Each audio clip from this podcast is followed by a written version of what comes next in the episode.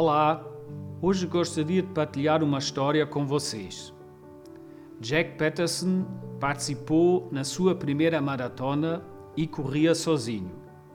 Após 40 km de corrida, as suas forças começaram a falhar. Depois de parar para beber água, ele se sentiu exausto e sentou-se na relva ao lado do curso. Minutos passaram ele não conseguia se levantar. Ele já havia decidido abandonar a corrida quando duas professoras de meia idade apareceram. Apesar de serem desconhecidas, elas olharam para Jack e perguntaram se ele queria correr com elas. De repente, ele encontrou a sua força restaurada, então Jack ficou de pé e, acompanhado pelas duas mulheres, terminou a corrida.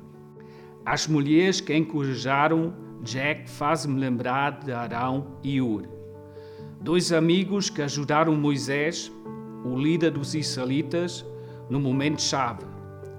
Os israelitas estavam sob ataque.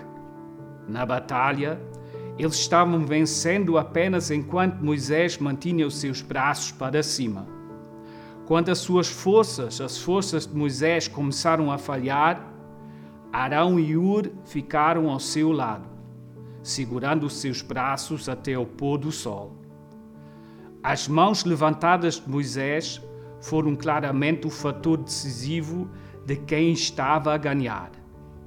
No entanto, não cabia apenas a Moisés manter as suas mãos levantadas os esforços combinados entre ele, Arão e Ur permitiram que Josué vencesse a batalha.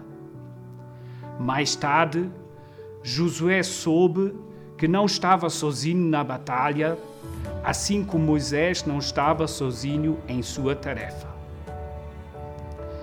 Isso me faz lembrar dos muitos profissionais do nosso país, como médicos, enfermeiros, empregados em supermercados, funcionários, polícias, bombeiros e governantes, que nestes dias lutam incansavelmente para que esta batalha seja vencida.